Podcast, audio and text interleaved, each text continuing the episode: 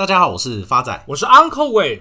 Uncle，你知道吗？最近发仔刚做完健康检查，结果出来，这个 BMI 数值好像有点问题。发仔，这根本不用健康检查，连我都看得出来。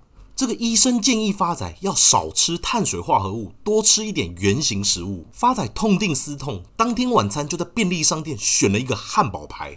哎，发仔，等等，医生讲话你是当耳边风吗？圆形食物不就是像蔬果、坚果这方面的天然食材吗？汉堡排怎么是圆形食物？我就问你。可是这个牛肉汉堡排它形状不是圆形的吗？发仔，你再继续胖下去没有关系啊。哪天下雨，你穿黄色雨衣走在路上，搞不好都有人以为是计程车。你看，超贱！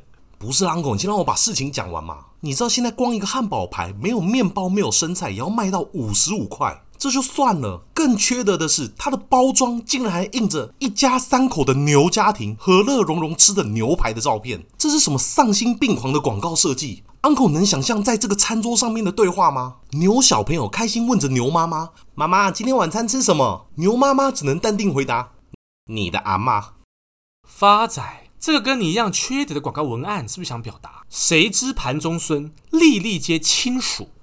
不得不说，Uncle 真的很会下注解啊。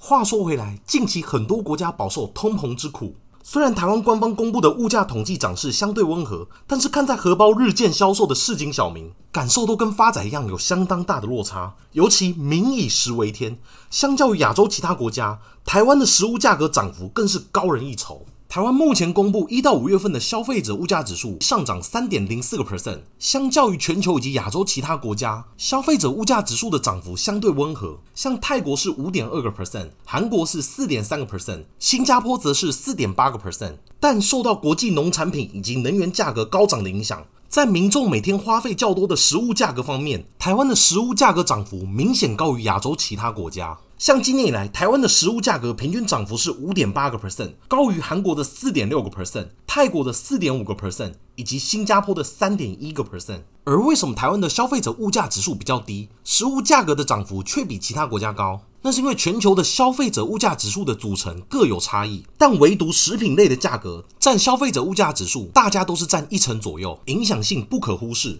而且食品类的价格深深受到农产品的影响，但却比较少被讨论跟留意。之前发仔也与大家提到，像我们三餐在吃的便当价格，它有它价格的僵固性，一旦涨价了，几乎就没有往回调的可能性在。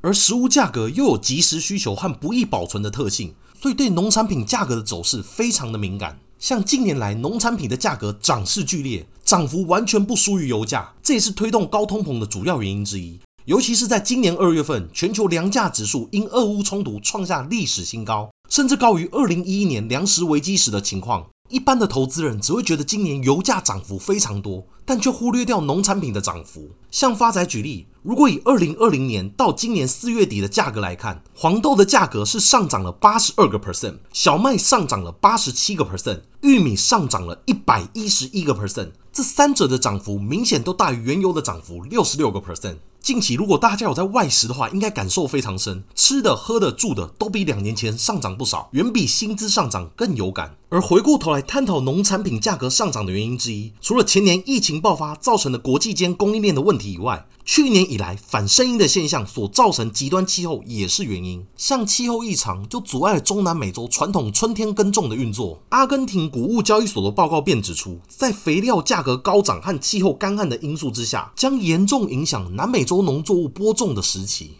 像近期的干旱就降低了巴西、阿根廷和巴拉圭的黄豆出口量。这三个国家占全球黄豆出口量的百分之五十以上，对黄豆价格造成极大的波动。据分析师估计，从二零二二年到二零二三年，阿根廷小麦的主产区将减少两成以上的产量。再加上目前中东也出现了干旱，预期将影响伊朗、伊拉克和叙利亚的小麦生产。而亚洲国家，我们看到中国近期反常的暴雨，延宕中国冬麦种植的时期，以上的问题都会是继续推动小麦价格继续攀高的原因。最后，全球的玉米出口大国美国中西部也面临气候不稳定的风险，干扰有季节性的作物耕种，加上疫情趋缓之下，农产品的需求增加，使得供需失衡的缺口短期难以填补。分析师预期，黄小玉、黄豆、小麦、玉米。这三者的价格还有继续攀升的空间。除了气候因素外，俄乌战争也是造成农产品价格上涨的主要原因。俄乌两国是大麦、葵花、小麦等重要谷物的出口国之一，被誉为世界粮仓。其中，俄乌两国的小麦占全球出口的两成以上。俄乌战争持续至今，影响了全球农产品的价格。部分国家为了减少国家利益的损失和稳定民心，像小麦的产地大国印度也宣布禁止农产品出口到二零二二年年底。而全球棕榈油占比超过五成的印尼，也下令到年底前禁止棕榈油出口。其他像阿根廷、埃及、伊朗等国家都已经下令禁止农产品出口。相关的措施都会进一步加速通膨和粮食供应的安全，进一步使农产品的价格居高不下，形成短期不易化解的恶性循环。另外，俄罗斯是主要肥料的生产国，加上天然气都是多数化肥的原料。欧美国家对俄国实施制裁，都会使肥料的进口国成本增加，再加上天然气的价格不断走高，促使全球化肥大厂因为面临成本压力而不得不停止生产，这将会使得多处的产地农业投入成本又进一步的提高。另外，近期俄罗斯总统普京将黑海交通枢纽的农产品出口占据，目的就是为了阻碍粮食出口，作为与欧洲谈判的筹码，这都是增加未来农产品价格不确定的因素之一。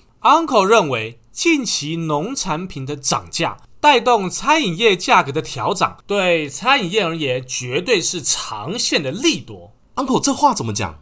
原物料上涨，餐厅成本不是也会提高吗？那是因为餐饮业一旦调高了价格，就永远回不去了。但是农产品的价格却有它的循环周期在。Uncle 大概知道你的套路了。我们今天讲那么多农产品跟食物，结果你今天要分享的公司会不会是八竿子打不着的电子股啊？发展，市场在变，人的思维也要跟着变。今天 Uncle 要跟各位亲爱听众朋友分享的标的正是八零一六矽创电子股份有限公司。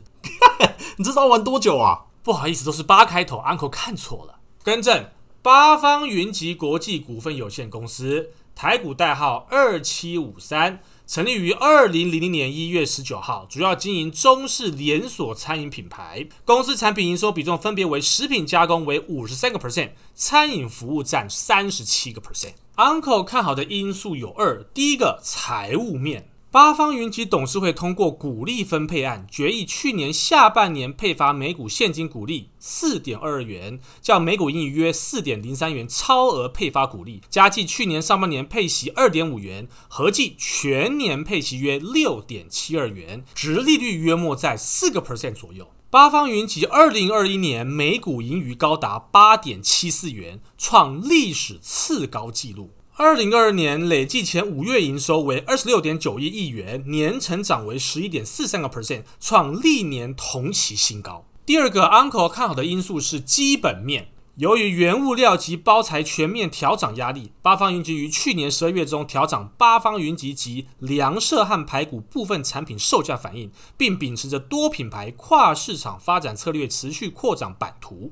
台湾第四个品牌方真蔬食已于去年十二月初开出，抢攻年产值六百亿元的无肉经济商机。方针蔬食原本平均每克单价设定为两百元，营运至今不仅超过并接近两百五十元，比八方云集跟粮舍汉排骨每克单价更高，证明市场对方珍蔬食产品接受度非常的高。为此，八方云集决定正式启动方针蔬食的连锁计划。展望后市，八方云集将持续多角化布局，粮舍汉排骨将持续积极展店，规划今年新展七十家门市。丹提咖啡亦启动转型计划，规划新。新展十家全新二代店，既有门市展开改装，同时调整产品组合，并评估导入集团其他品牌店内，以拓展更多年轻客群，提高市场能见度。海外方面，八方云集在香港推出的百方时尚便当以及八方台式面屋品牌将持续拓店，集团并规划插旗美国及日本市场，预计今年将在美国加州开出首家门市，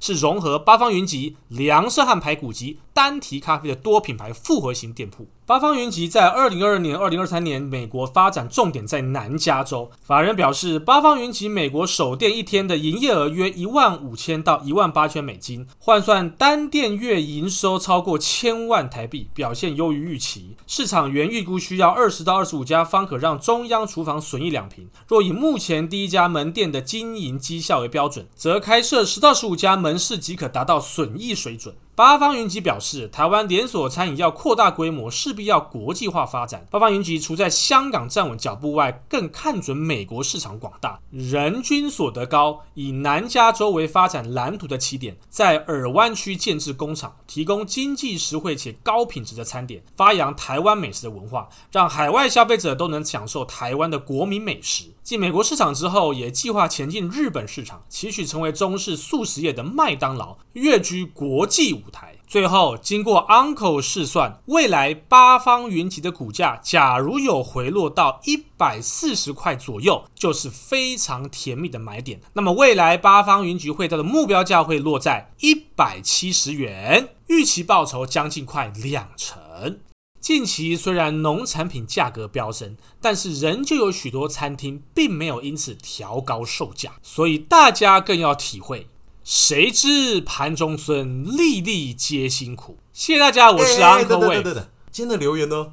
哎，发仔，你觉得股市跌成这样，有人会来留言吗？发仔不得不说，看 Uncle 边录音边掉头发，看着真的蛮心酸的。因此在此呼吁听众朋友能够多多留言与 Uncle 互动。您的每一篇留言跟来信，都跟 Uncle 每一根头发一样重要。谢谢大家，我是发仔，我是 Uncle Wave，我们下次见。